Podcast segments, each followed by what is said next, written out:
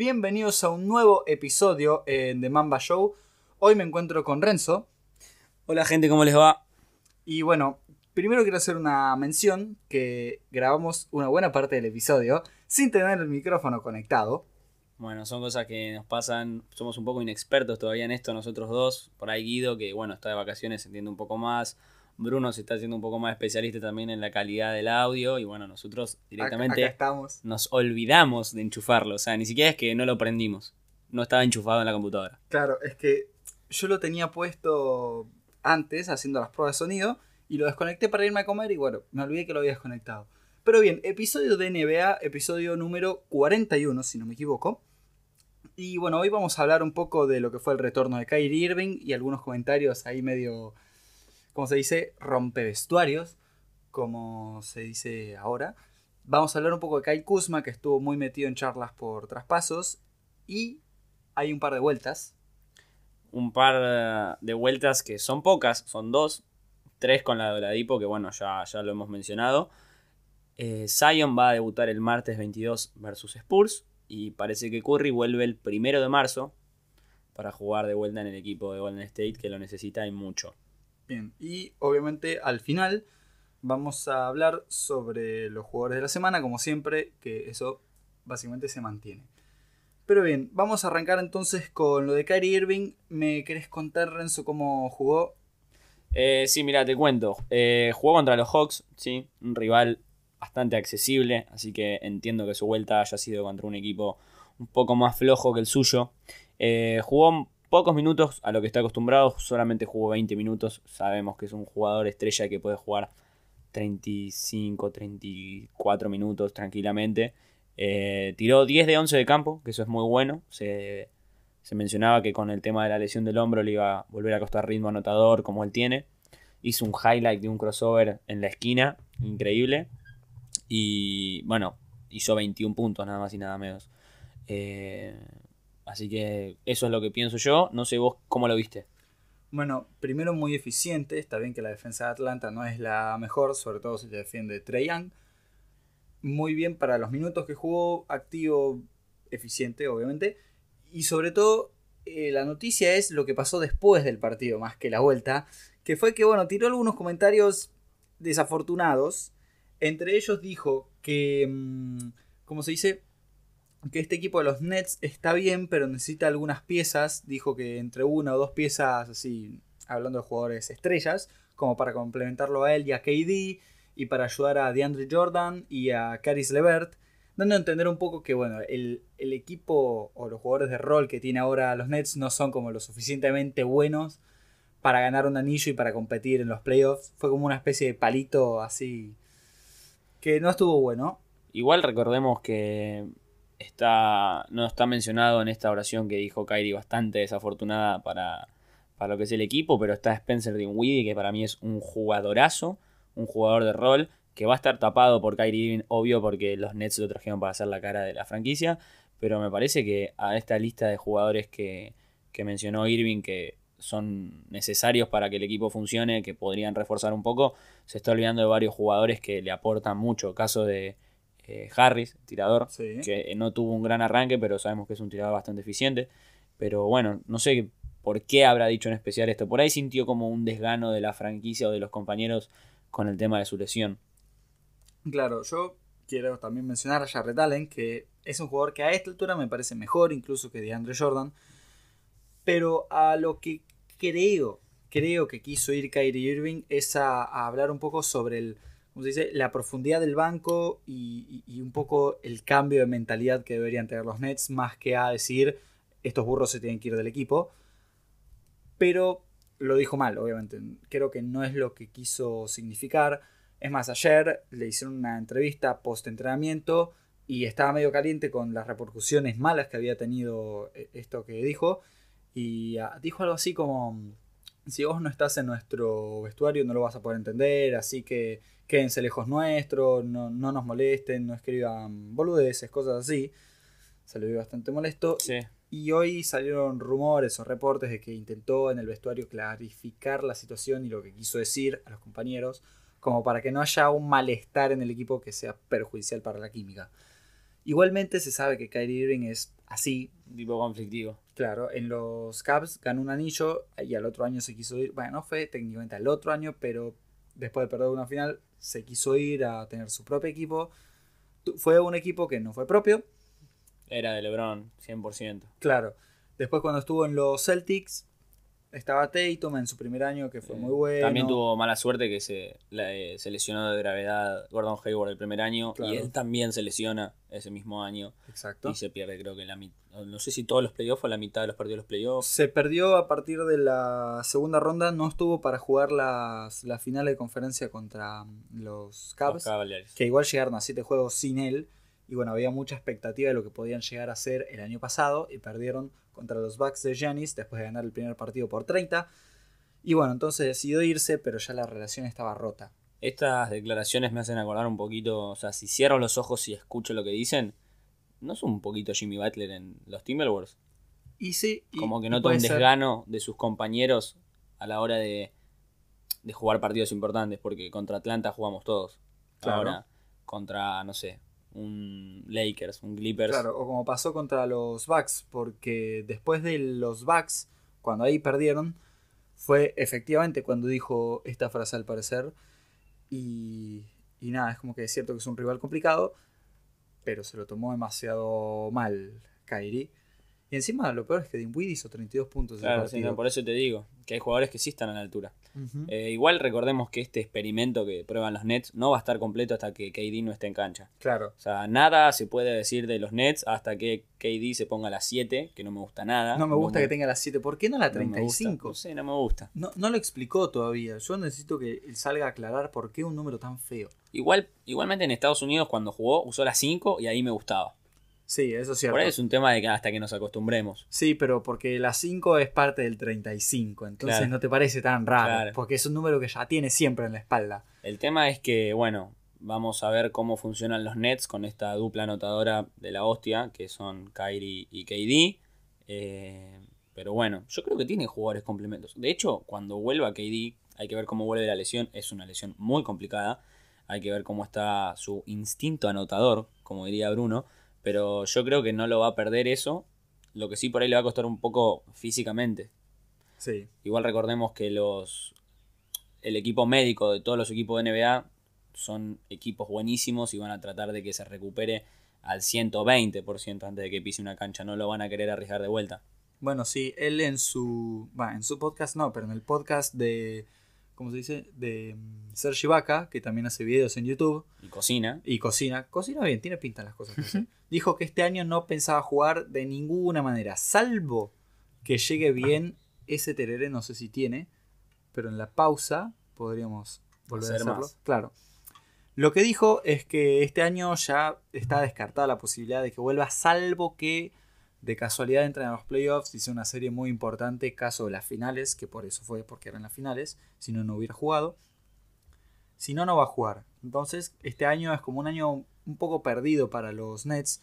Yo creo que los Nets apuntaban a ser los top 6 de conferencia con Kyrie sano, pero bueno, se perdió 30 partidos. Los primeros 11 estuvieron 4 y no me acuerdo cuánto, no sé si habían ganado 4 partidos recién, pero empezaron perdiendo, empezaron abajo de la zona de playoffs. A mí no es un equipo que me disguste, la verdad. No, pero es un equipo muy nuevo también para ellos. Muchos no se conocen. Y bueno, le pasó también al Miami de LeBron. Pero entonces, nada. ¿Qué te parece si dejamos por acá los Nets y lo volvemos a agarrar cuando haga el análisis en alguna otra semana? Dale, me parece Aclaramos perfecto. que hoy no va a haber análisis, sí, porque Mala mía. me tomé una, una semana de replantearme cómo quiero...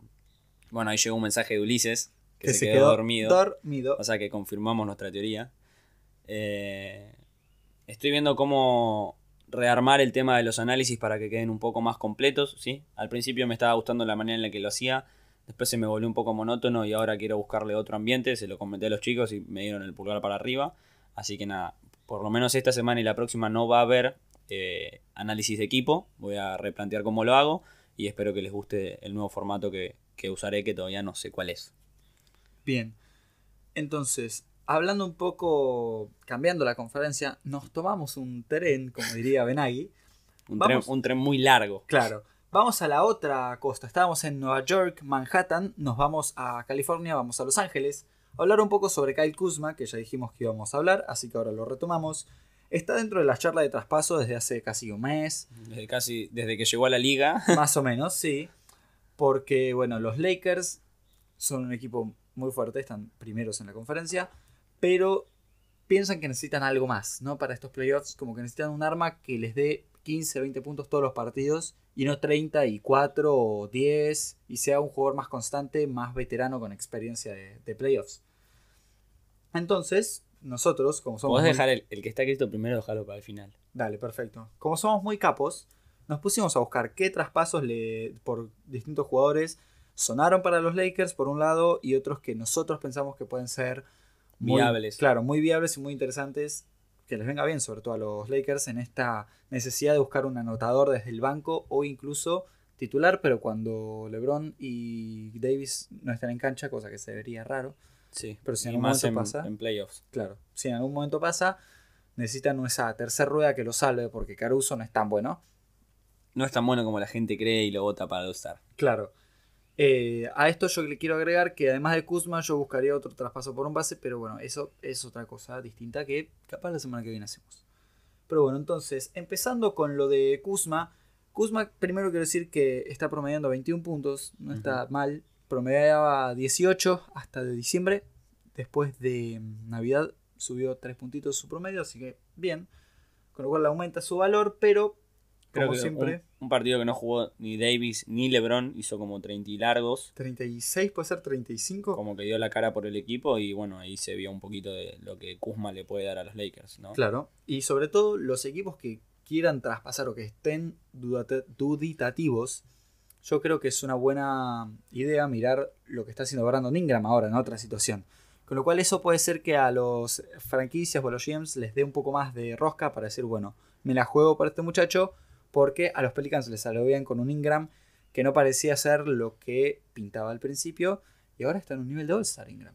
Yo creo que está en un nivel de All-Star más que nada porque siempre hablamos de LeBron y mencionamos que es un gran jugador, pero también lo que tiene LeBron es un efecto en los jugadores jóvenes que en su momento también la tuvo Kobe, que es que adquieren la, la mentalidad y la ética de trabajo necesaria para ser un jugador en la liga muy, pero muy importante. Eh, Kuzma por ahí no tenía tanto lugar en los Lakers porque las bolas iban a LeBron. Se va a los Pelicans, pero mantiene la Eh, idea. Ingram. Perdón, Ingram. Ah, Mantiene la, la ética de trabajo que le, que le inculcó LeBron en sus años ahí, en su año, su año en, en los Lakers, y eso le sirve para poder el día de mañana desarrollarse y ser una estrella. Y lo está haciendo muy, pero muy bien. Sí, y sobre todo porque Ingram estuvo ese último año de Kobe también. Exacto. Y Lonzo también. O sea, Lonzo Lonzo, tam- también. Lonzo el otro día hizo triple doble, está levantando todos los, los, Los números, sí. los números después de que lo mandaron al banco. Anoche también hizo un triple doble. Así que Lonzo, ojo. Pero bien, entonces, por Kuzma se habla. Hay un jugador que está haciendo un poco de ruido con lo bien que le está yendo, que es de los Knicks. Qué raro los Knicks sobre los traspasos. Siempre están ahí, en, en la caña de pescar. Que es Marcus Morris. Un jugador que en los Celtics ya se veía que. O sea, es un jugador de rol, pero es un jugador sólido de NBA. Vos lo ves y decís, este es un tipo sólido para la NBA. Sí, un veterano que sabe lo que tiene que hacer, sabe cuál es su trabajo y bueno, por ahí lo único que le podría ayudar LeBron en este punto de su carrera es a controlar un poco la conducta. Sí, que duda. sabemos que es un tipo que tiene bastantes peleas, creo que en pretemporada lo habían echado por empujar a alguien. Sí, le tiró la pelota, pelota en la en la cabeza. Sí, sí, le hizo un tuki Claro. cuando estaba defendiendo. ¿Quién era? ¿Con quién se agarró? Ay, no puedo acordar con quién se agarró. Yo tampoco, pero en pretemporada, dale. Sí. Ma- Amigo Marcus, desde acá de Mamba Show te decimos, sos un jugadorazo, pero bajale un poquito a la conducta. Me hace acordar mucho a, a de Marcus Cousins, que era un jugador que todos, o sea, nadie dudaba de sus condiciones, pero él mismo se hacía salir de los, de los partidos. Exacto. Caso, Draymond Green también. También. Pero bueno, entonces, en nuestra, ¿cómo se dice? Máquina de traspasos, que la sacamos en realidad de ESPN, Marcus Morris iría a los Lakers por Kyle Kuzma, eh, Avery Bradley y KCP. Kentavious Caldwell Pope, que pobre, está literalmente, bueno, salvo en uno, en todos los otros traspasos ideados, porque tiene un salario que justo machea con todo. Y es un jugador que le puede dar bastante efectividad en, el- en cuanto al tiro a mm, la mayoría de los equipos que andan necesitando. Y encima entra en el paquete con Kuzma, que bueno, es un joven proyección, o sea que cierra todo. Claro. Yo creo que esto a los Knicks le favorece, sobre todo a los Lakers, obviamente, porque tiene un tipo que todos los partidos te va a hacer 20. Porque Morris todos los partidos hace casi que 20. Con lo cual, le das a los Lakers un jugador que vas a, va a ser constante y sabes que siempre te va a rendir en esa categoría de En puntos. ataque y en defensa. Sí, en defensa no sé si es tan bueno ofensivamente, pero es intenso. Lo que sí tiene es que es intenso. Con lo Pasa cual- que estos Lakers tienen un nivel de intensidad defensiva que hace muchos años no se veía en los Lakers. Sí. Y a mí la verdad es que me gusta mucho Morris, me gustaría mucho en ese equipo. El caso del, del traspaso que sigue, también hay un externo que defiende un poquito, dicen, que es un poco efectivo con sus tiros. Es, eh, como se dice en Estados Unidos, un 3D, un tirador de 3 y un defensor, que estamos hablando de Covington, de Minnesota Timberwolves, que entraría en el traspaso con los Lakers por KCP y Kuzma. Sí, eh, todos los equipos básicamente lo quieren a Covington, que son contenders porque saben, Houston está apostando mucho por Covington. claro, saben que los Timberwolves no van a entrar en playoffs. Covington ya tiene 28, es un jugador a la medida de la NBA moderna, con lo cual yo creo que cualquier equipo mataría por un Covington y la fecha límite de traspasos va a ser una sangría. ¿Quién da más? Claro, eh, va a ser una cantidad de ofertas para los Timberwolves que desde acá le decimos a Ryan Saunders, que igual no es el GM, pero es el coach. Es el coach. eh, guarda y pónganlo un poco en silencio porque se van a se van a aturdir con el teléfono. Ojo con los Wolves, porque Covington es, eh, ¿cómo se llama? Es- está siendo visto por muchos equipos. Sí. Y recordemos que eh, salió un rumor de, de Angelo Russell que puede llegar a ser traspasado a los Wolves de- debido a su amistad con Carl. Anthony Towns. Y con el núcleo joven de los Wolves, de Wiggins, Towns. Y si llega a llegar, ¿se dice bien? ¿Se llega a llegar? Si se llega a dar si capaz, se llega a dar, eh, la llegada de Booker. no, la Ah. llegada de, de Angelo Russell Ah, ah, más lo que llegue por Covington, ojo ahí, eh, en Minnesota. Y yo creo que Covington Covington, yo creo que los Timberwolves deberían dar todo su futuro, más o menos como lo que hizo los Nets por Garnett y Paul y Paul Pierce. Pierce. Bueno, obviamente que eso fue una situación extrema porque ya estaban completamente envejecidos y fue un movimiento de marketing nada más para ganar en esos par de años y tener audiencia. Y después, bueno, fueron lo que fueron hasta ahora que están repuntando. Pero este traspaso a los Lakers le da un tipo que va a defender y va a tirar triples y va a ser silencioso, pero si vos le das la pelota abierta en la esquina la va a meter. En síntesis, lo que necesitan los Lakers es alguien en la esquina, en 45, que sepa jugar sin pelota y sea efectivo en cuanto al tiro. Exacto. Covington lo puede hacer perfecto. Y además tiene el plus de que entra en la intensidad defensiva de los Lakers. Es, un, es un fit perfecto para Los Ángeles.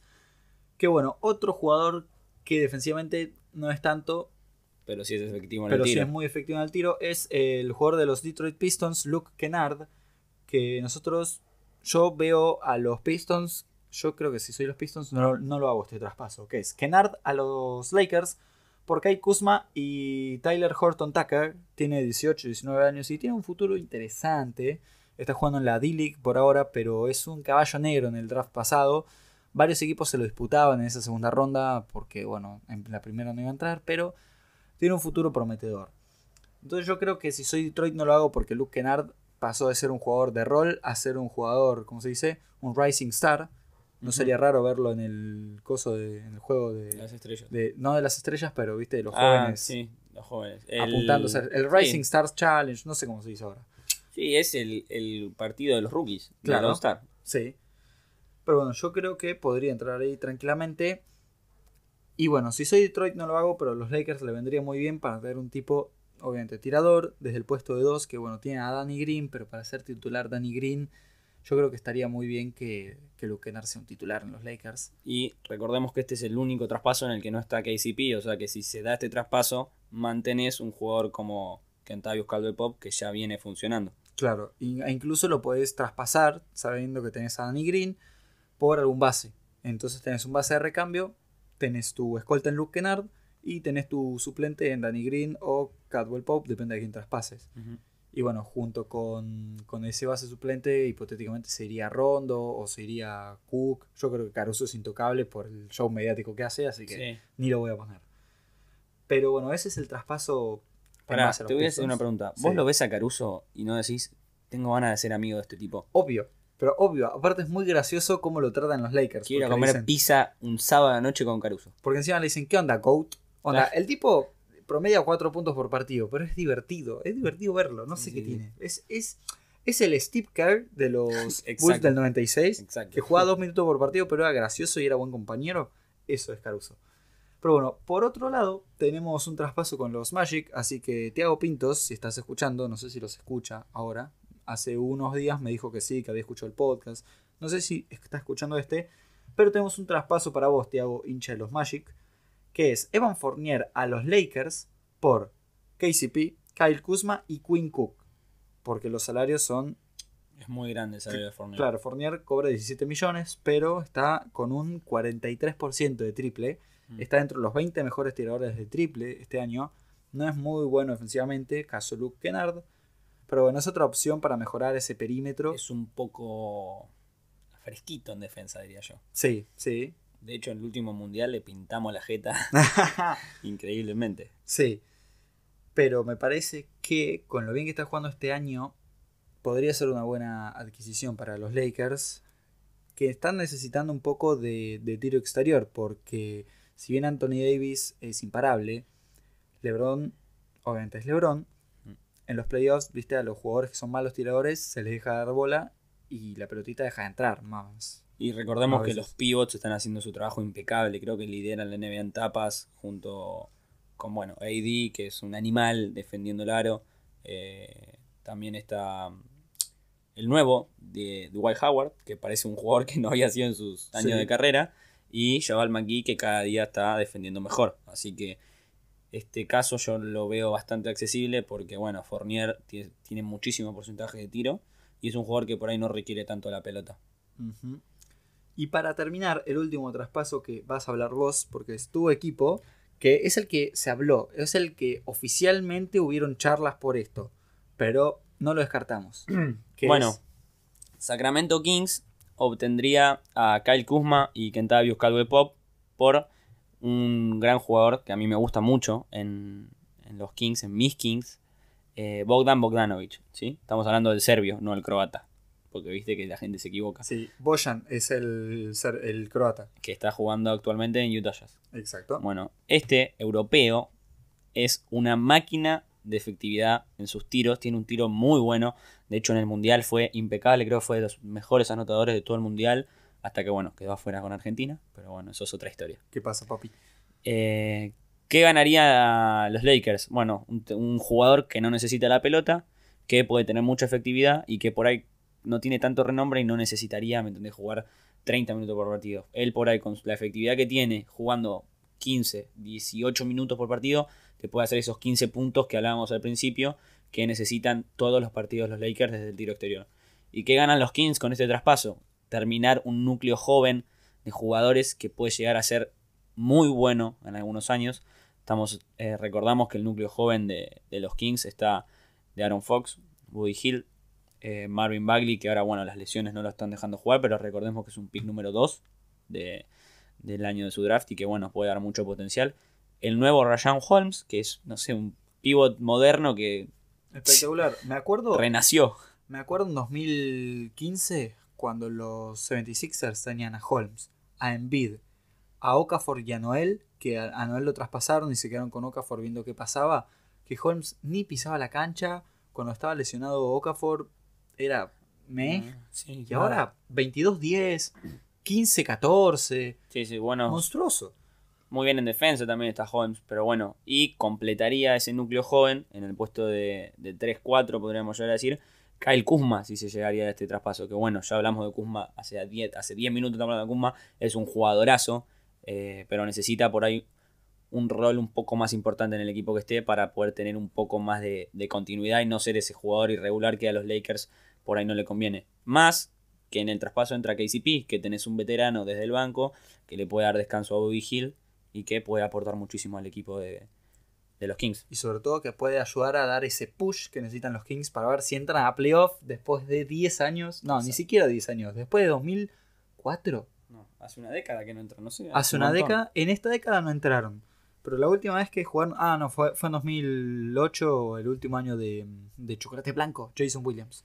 Y bueno, también recordemos que los Kings tienen a Corey Joseph, Harrison Barnes y Dwayne Dedmon, Sí, o Deadmond Que- que se va a ir en dos minutos. que no juega desde que dijo que quería ser traspasado públicamente, encima lo multaron, bastante mamarracho el, el maestro Dedmon. Pero bueno, ¿qué te parece si dejamos esta parte por acá? Dale. Bastante completo nos salió la, Sí, sí, el- me gusta. Este título, el título del capítulo se te- tendría que decir algo de Kuzma, Obvio. 100%. Sí, el, el del viernes fue. eh, ¿Qué puse? La Liga Nacional. Puse de lo que hablamos, como para que no sea un misterio. Y después lo expliqué en la descripción. La Liga Nacional, la Euroliga y el presente de Escobo Largo, así se llamó. Bueno, ¿qué te parece si cuando retomamos el capítulo, después de armar un termo nuevo de Tereré, si volvemos con los jugadores de la semana y después vamos comentando algunas noticias más? Dale, perfecto. En un ratito estamos de vuelta y nos vemos ya.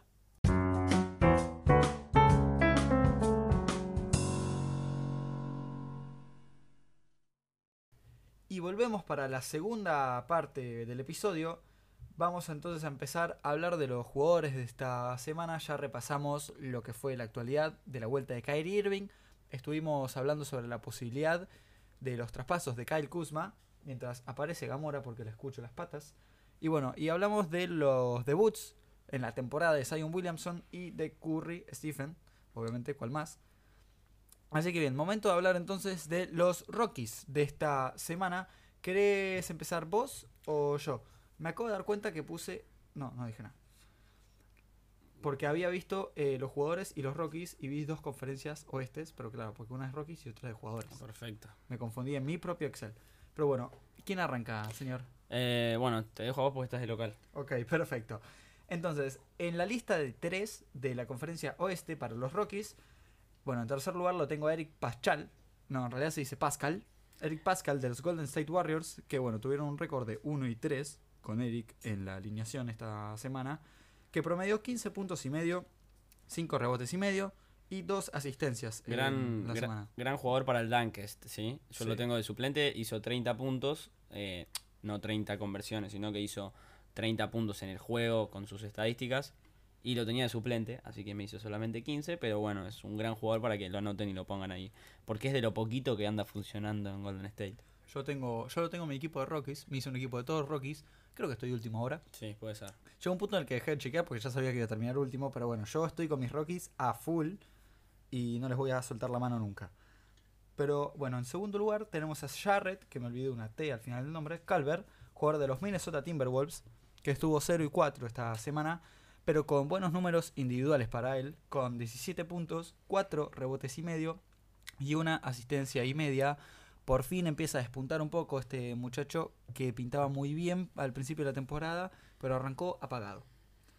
Y el último, bueno, esperado por todos, está haciendo algo increíble en cuanto a lo individual, pero Sí. también para el equipo, porque Claro. Memphis va 4-0. ¿Y quién es el jugador? Ya Morant, el rookie del año, creo que ya es indiscutido esto. Sí, sí, porque increíble. si Zion vuelve y juega todos los partidos, va a jugar 30 partidos nada más. No me parece meritorio. Aunque promedie 30 puntos. Bueno, si promedia 30, sí. Pero si no, me, no me parece meritorio. Y bueno, ya Morant que promedió esta semana 19 puntos, 6 rebotes y 10 asistencias. Esta es la segunda semana en la que promedia doble-doble. Increíble. Espectacular. Yo quiero plantar la discusión si ya Morant es un All-Star. Upa. En. ¿Cómo es? En el oeste complicado. Claro, en el oeste es complicado, pero en Twitter, en Twitter, perdón, en Instagram, los seguidores votaron un 76% que sí. ¿Por quién entra? ¿Quién dejas afuera? Es muy complicado.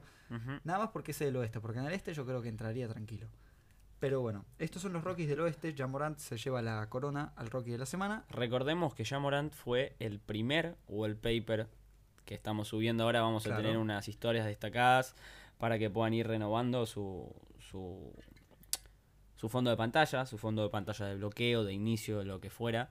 Eh, lo pueden poner en la compu también si usan mucho la computadora.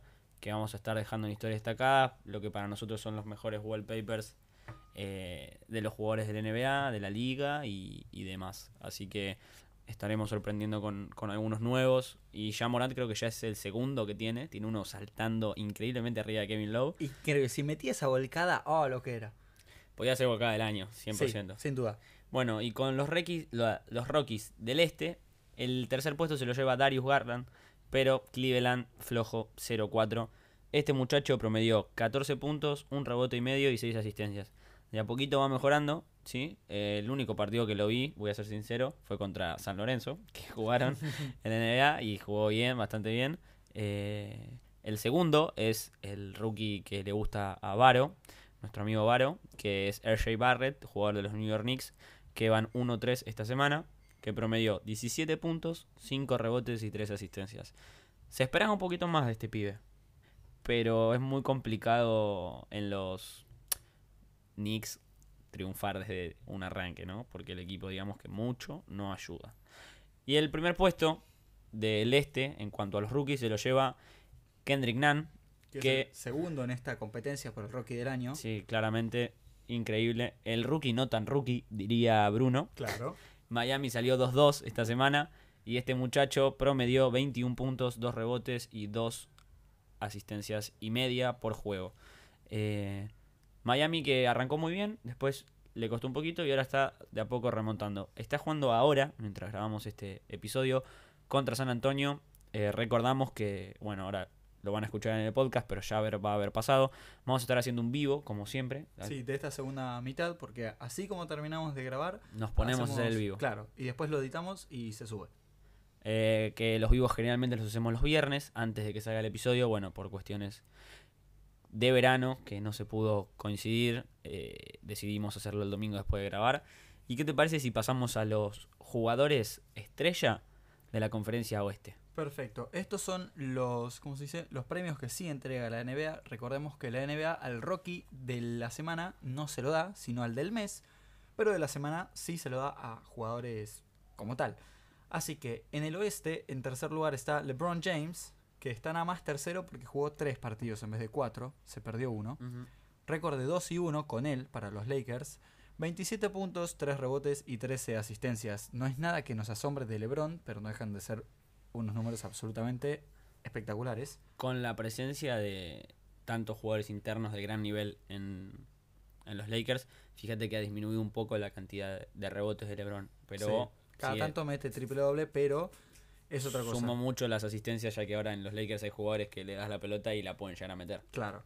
Y si hablamos de alguien que mete bien la pelota, es Devin Booker, número 2 en esta categoría, que llevó a sus Phoenix Suns a un 3-1 en esta semana. Phoenix que está viendo si puede llegar a ser un push por los playoffs, yo creo que no, pero bueno, Creo que está lesionado Obre Jr., que también es una pieza Sí, se perdió dos partidos, Ricky Rubio se perdió un partido y cuando volvió hizo un triple doble, Increíble. locura. Pero bien, Devin Booker que promedió 30 puntos, 6 rebotes y 6 asistencias. Me gusta mucho cuando veo más de 5 asistencias en la planilla para Booker. O para un base, Sí. que es anotador. Claro, también. Porque viste ahora medio que juega de base, medio que no. Es como que tiene mucho la pelota en las manos. Caso Luca Doncic. Pero igual estamos hablando de que Booker tiene seis asistencias. Y ponele que Ricky creo que estaba promediando algo así como 8. Ya tenés un buen número de asistencias en solamente dos jugadores. Sí. Y aparte Phoenix es un equipo que está moviendo muy lindo la pelota. Cuando ves los highlights y, o incluso nada, secciones pases de, de Ricky partidos. Rubio Ah, hermosos. son increíbles. Yo me veo videitos de Ricky Rubio dando pases porque porque sí, porque la pasa tan bien que en vez de ver volcadas veo pases. Y el primer jugador de esta conferencia que parece que ahora está jugando en serio, Sí, ya se- no quiere descansar. se puso en modo on, porque es un robot, el señor Kawhi Leonard de los Clippers, 3 a 1 para los Clippers con él eh, en cancha, 36 puntos, 5 rebotes, 5 asistencias y promedio de 3 robos. Manitas. animal. Ma- Manitas activas. ma- ma- ¿No es manazas o manotas? Manotas activas. Ahí está, manotas, Kawhi. Así que bien, Kawhi yo creo que se va a llevar no solo nuestro premio, sino el de la NBA, el jugador de la semana, porque no solo tuvo números buenísimos, sino que tiene un récord muy positivo. Así que me parece que coincidimos nosotros y la NBA. Gamora acaba de saltar a la cama. rato. Gamora, para el que no entiende o se perdió algún episodio anterior, es la perra de Fran. Una divina cocker, pero es muy chiquita y es bastante juguetona. Sí. La tenemos acá medio, medio atada. Y bueno, entonces cambiamos a la conferencia este. Y bueno, en la conferencia este son más o menos los mismos nombres de siempre. En el puesto 3 tenemos a Trey Young, que increíblemente Atlanta tiene récord positivo esta semana con él en cancha de 2-1 y promedió 27 puntos, 5,5 rebotes y 8,5 asistencias. Me gusta más decir 5,5 que 5 rebotes y medio. Sí, porque queda todo. mm, Porque medio, o sea, si vos decís 5 rebotes y medio, que es agarró 5 rebotes y uno lo cacheteó. O sea, ¿qué decís? Claro. O sea, no, 5,5 rebotes agarró. El segundo puesto eh, se lo lleva el jugador de Chicago Bulls, que está levantando los Bulls Que también podría ser un All-Star, sobre todo porque es el este. Acá sí compro todo el humo. local. Sí, sí, sí, pero compro todo el humo porque está jugando de una forma que es tremenda, tremenda. Me encanta, me encanta y, y yo lo votaría para un All-Star. Creo que tiene que estar. Bueno, estamos hablando de Zach Lavin, ¿sí? un gran volcador, de hecho ya ha estado en concursos de mates en el All-Star, pero creo que se merece un lugar en el, en el equipo de... Iba a decir del este, pero en el equipo de que formen, digamos. Se Claro. podría ser un jugador del este All-Star. Eh, Chicago 2-2 esta semana con él en cancha y promedió 31 puntos, 6 rebotes y 4 asistencias. Voy a recomendar que vean un video en YouTube, ahora no me estoy acordando el canal, pero búsquenlo. Es un, un video que habla sobre Zach Lavin, que él invita a un periodista a su casa y le cuenta cómo es su rutina de entrenamiento cuando no está en, en, digamos, entrenando con el equipo y cómo es su alimentación. Les recomiendo mucho que lo vean, más que nada para los chicos jóvenes que nos escuchan, que puede ser una, una forma de, de aprender a cuidarse y de tener buenos hábitos de un jugador que promedia 31 puntos en la NBA, que es un animal. Eh, así que bueno, les recomiendo eso. Frank, ¿querías decir algo? Sí, que. Ay, me, ya, ya sé cuál es el canal. Es el mismo canal que le hizo una entrevista a los hermanos Ball. Sí, y a Schwarzenegger. Sí, exacto. ¿Quién es? Eh, ay, no me puedo acordar. ¿Quiénes son? son? son conocidos. Tipo, Sí, es sí. un canal que siempre sube mixtapes de high school, eh, de, de jugadores así, viste, que tienen mucho hype, que los van a ver y suben por cada y cosas así en partidos. Ahora, probablemente en el vivo que hagamos, eh, si hay muchos chicos chicos, o sea, chicos jóvenes que nos estén viendo como generalmente pasa, eh, vamos a estar dando algunos tips de, de cómo hacer para cuidarse, porque todos sabemos que el básquet es un, un juego que el talento es necesario como en casi cualquier otro deporte, pero que el cuidado es mucho más grande que por ahí en otros, más que nada como jugadores del NBA que juegan, no sé, cada día, o sea, cada Sí. día y medio, cada día, eh, a lo largo de una temporada de 82 partidos. Es un montón. Es muchísimo.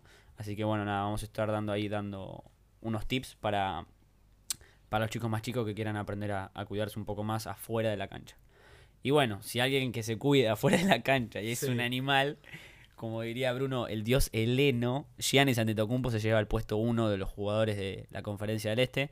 Milwaukee claramente 4-0 con él en cancha, promedio 32 puntos, 14 rebotes, un animal Un animal. y 5 asistencias. Está repartiendo mejor el juego, está teniendo un poco más de efectividad en sus, en sus tiros. No sé justo esta semana cómo le fue, pero sé que estaba intentando algo así como 4 cuatro, tiros y medio desde detrás del arco eh, por partido, que es bastante para él, que sabemos que es su punto débil. Así que nada, este premio se lo lleva Giannis.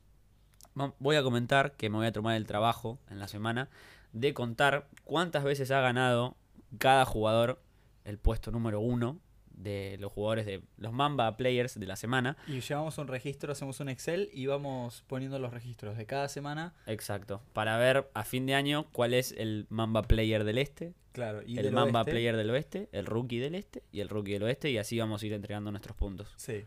Y sobre todo, el que más tuvo en general debería ser el MVP en realidad, ¿no? El Mamba MVP. Claro, el Mamba MVP, que veremos quién será. Yo la verdad no tengo ni idea. Yo creo que será Giannis, pero Para mí es Giannis. Así a, a- ¿Cómo se llama? ¿A vista gorda? sí, Para a mí es Giannis. vista, Eh, porque el oeste a veces está muy repartido Claro. entre Harden. eh, a veces Doncic lo ha ganado, lo ha ganado Exacto. LeBron.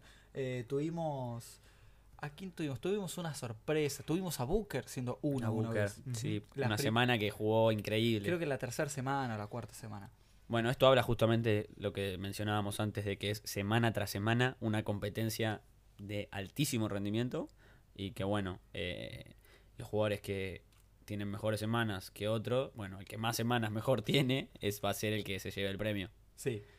Pero bueno, entonces creo que esto es. El fin, Claro, esto el es fin todo. de este episodio, esperemos, espero que les haya gustado. eh, y bueno, nada, algunas novedades. Ya recordamos eh, el torneo de Mamba Kicks, como siempre, que ahora va a ser anual, así que tienen que estar atentos todo el año a la página de, de Instagram que es arroba The Mamba Show. Y el Twitter, Fran, te voy a dejar a vos porque sos el ideólogo. Gracias. T Mamba Show o escriben todo de corrido de Mamba Show sin el arroba y les va a aparecer eh, ahí el perfil. Así que nada, síganos porfis porque estoy un poco desesperado porque quiero seguidores. Lo voy a decir todos los santos episodios hasta que tenga, no sé, mil seguidores. Bueno, también recuerden que pueden mandar sus fotos ahora que vuelve la época de pretemporada para los clubes, para Claro. los chicos que nos escuchan y además practican el- este hermoso deporte y vuelven a entrenar. Pueden subir sus videos entrenando en una historia y nos mencionan arroba de Mamba Show y ponen hashtag talento Mamba y van a estar apareciendo en las historias destacadas de nuestra página. Algo más, eh, los stickers, estamos tratando de agilizar el tema de los nuevos stickers. El que quiera stickers de los anteriores se comunica con nosotros y se los hacemos llegar.